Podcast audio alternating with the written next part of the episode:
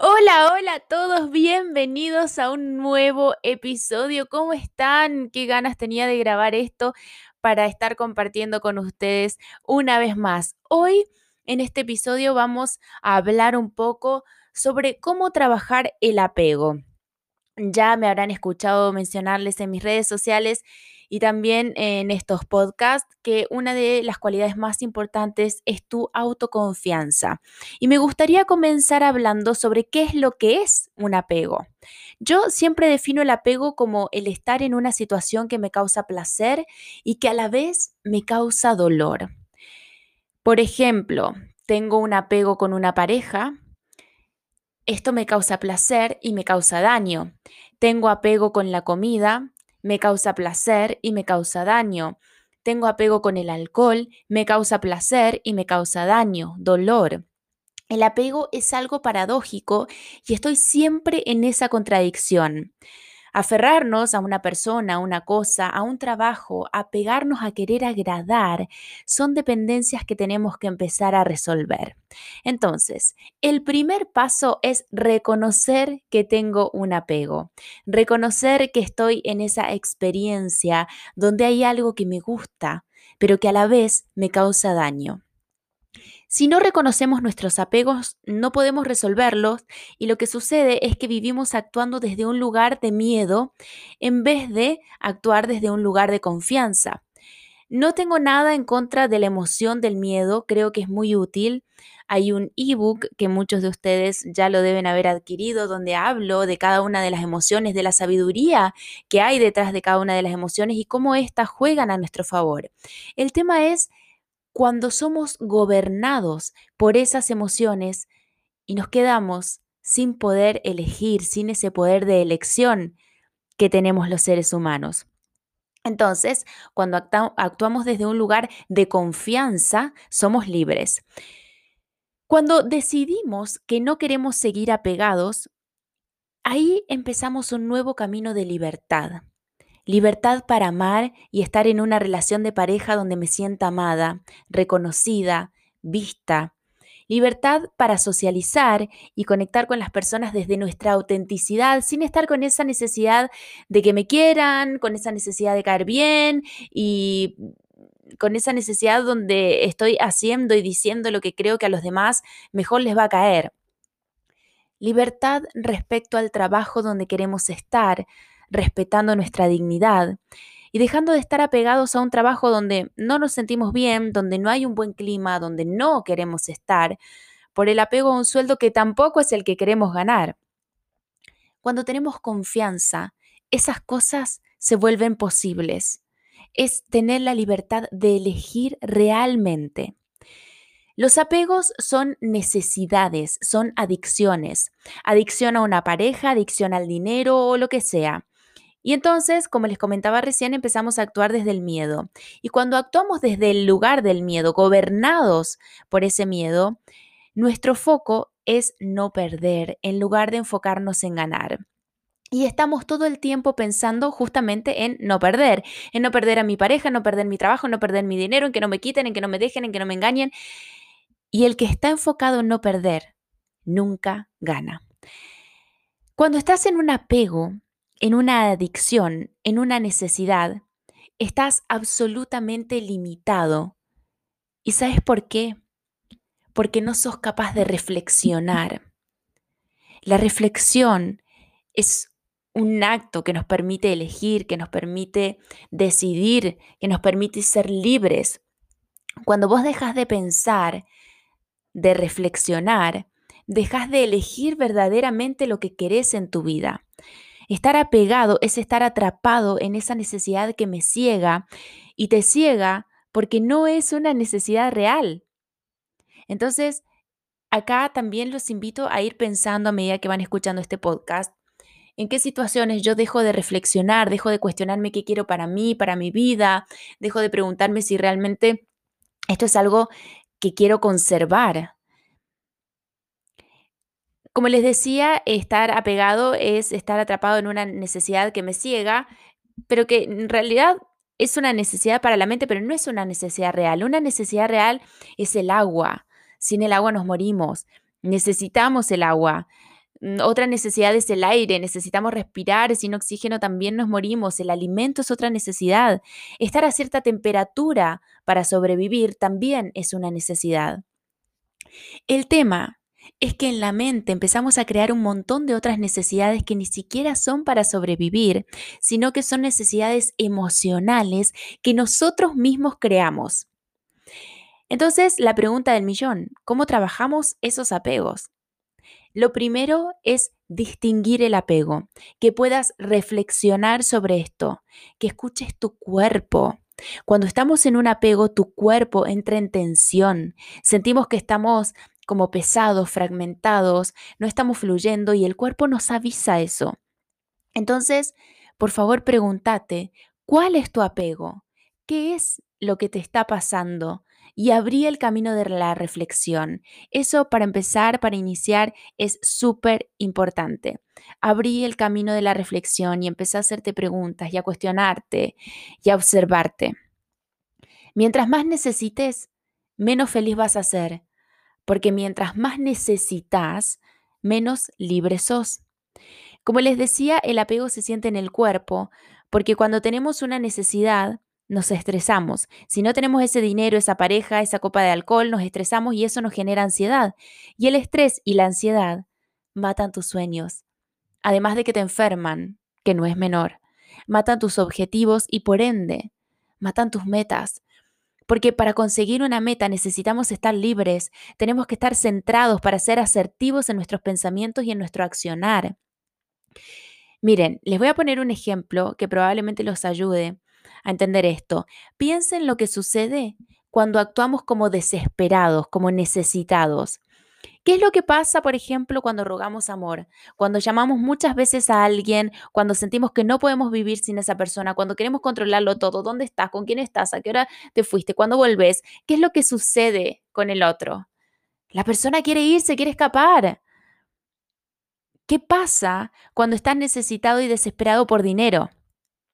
Vendes mal, pones precios bajísimos, o si vas a buscar trabajo estás tan carente que te falta seguridad y no te lo da, no te conformas con cualquier cosa. Entonces, cuando perseguimos esas cosas desesperadamente con una necesidad brutal, tienden a huir. Y la clave del desapego, acá va otro aspecto súper importante, la clave del apego es trabajar en tu autoconcepto. Todos tenemos un autoconcepto que tiene que ver con qué es lo que yo pienso de mí mismo, cuál es el concepto que tengo de mí. El autoconcepto genera una autoestima, que es cómo me siento frente a cómo me veo, frente a cómo me pienso.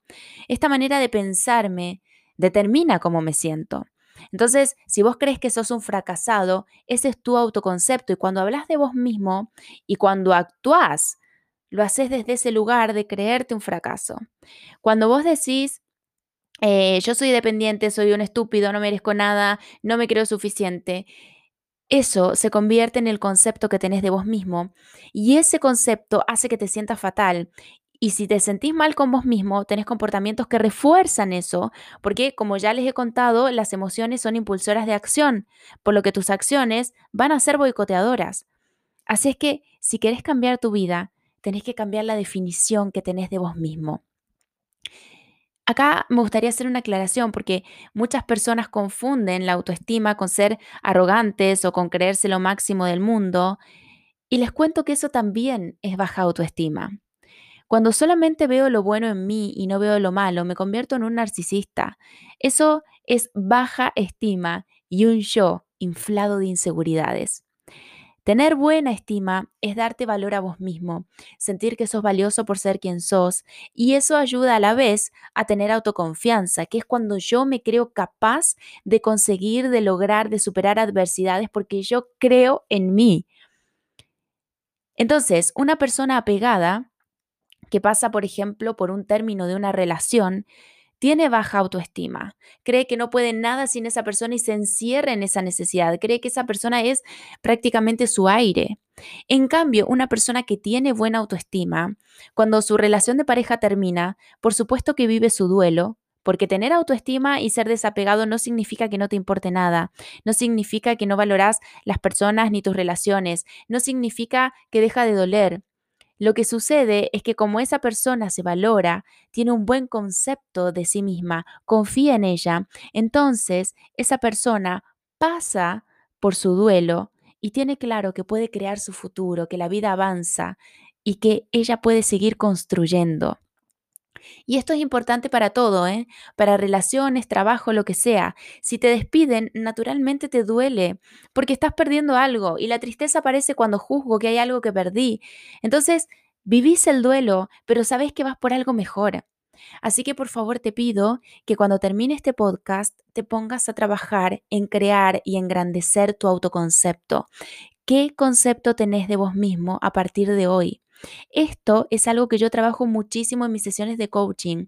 Cuando veo que un cliente tiene el concepto de que no merece nada, de que es una mierda y no vale, empezamos a trabajar en su autoconcepto. Es vital. Y esto es fundamental porque el apego, eh, en el apego, a ver, hacemos que nuestra felicidad dependa de otros. Soy feliz si la persona que me gusta me habla, me manda un mensaje, me whatsappea, me llama. Soy feliz eh, si me felicitan en el trabajo y me reconocen y entonces me dicen todo lo bien que lo hago y mis compañeros cuánto me quieren. Y si eso no ocurre, mi día se va al carajo. Si la persona que me gusta no me mandó un mensaje, me siento mal. Y si no me reconocen en el trabajo, siento que no valgo. Le estás entregando tu poder a alguien, le estás permitiendo a otro que decida si vos vas a ser feliz o no. Por eso es tan importante que trabajes en tu autoconcepto, porque si no, esperas a que terceros sean los que tengan un buen concepto de vos y entonces dependes de ellos. Entonces vamos ahora con otra herramienta súper importante. Siempre que hay un proceso de duelo, pasamos por etapas, ¿vale? Entonces, la primera etapa es la de la negación, cuando uno piensa, esto no puede ser, no puede estar pasando, tiene que ser un sueño.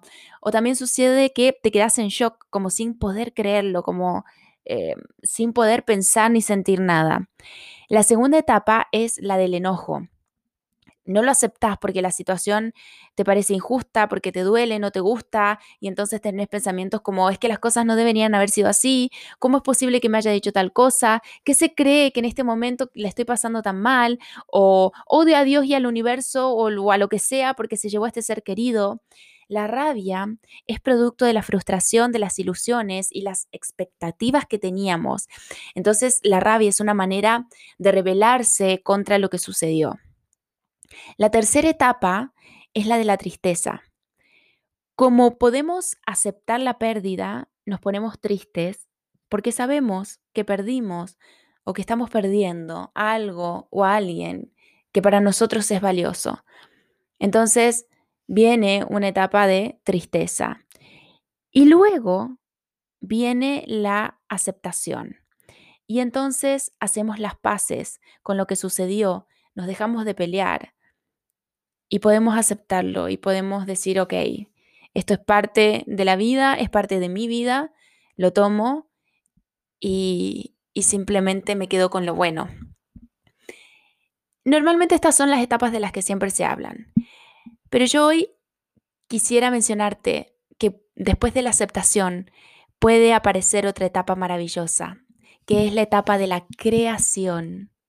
Y entonces con ese episodio, con ese dolor que viviste, creciste y lo convertís en algo mejor para tu vida.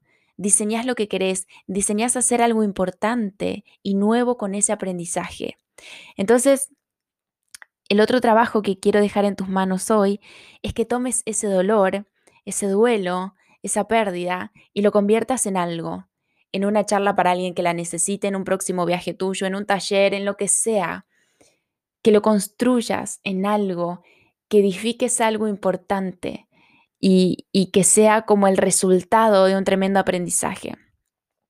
Y acá hay algo que también me gustaría conversar con ustedes porque es muy, pero muy importante para cerrar bien las etapas, que tiene que ver con poder agradecer todo lo que nos dio la otra persona con quien se terminó la relación o que falleció o que se alejó a veces en mis sesiones de coaching, los clientes escriben una lista de todo lo que pueden agradecer.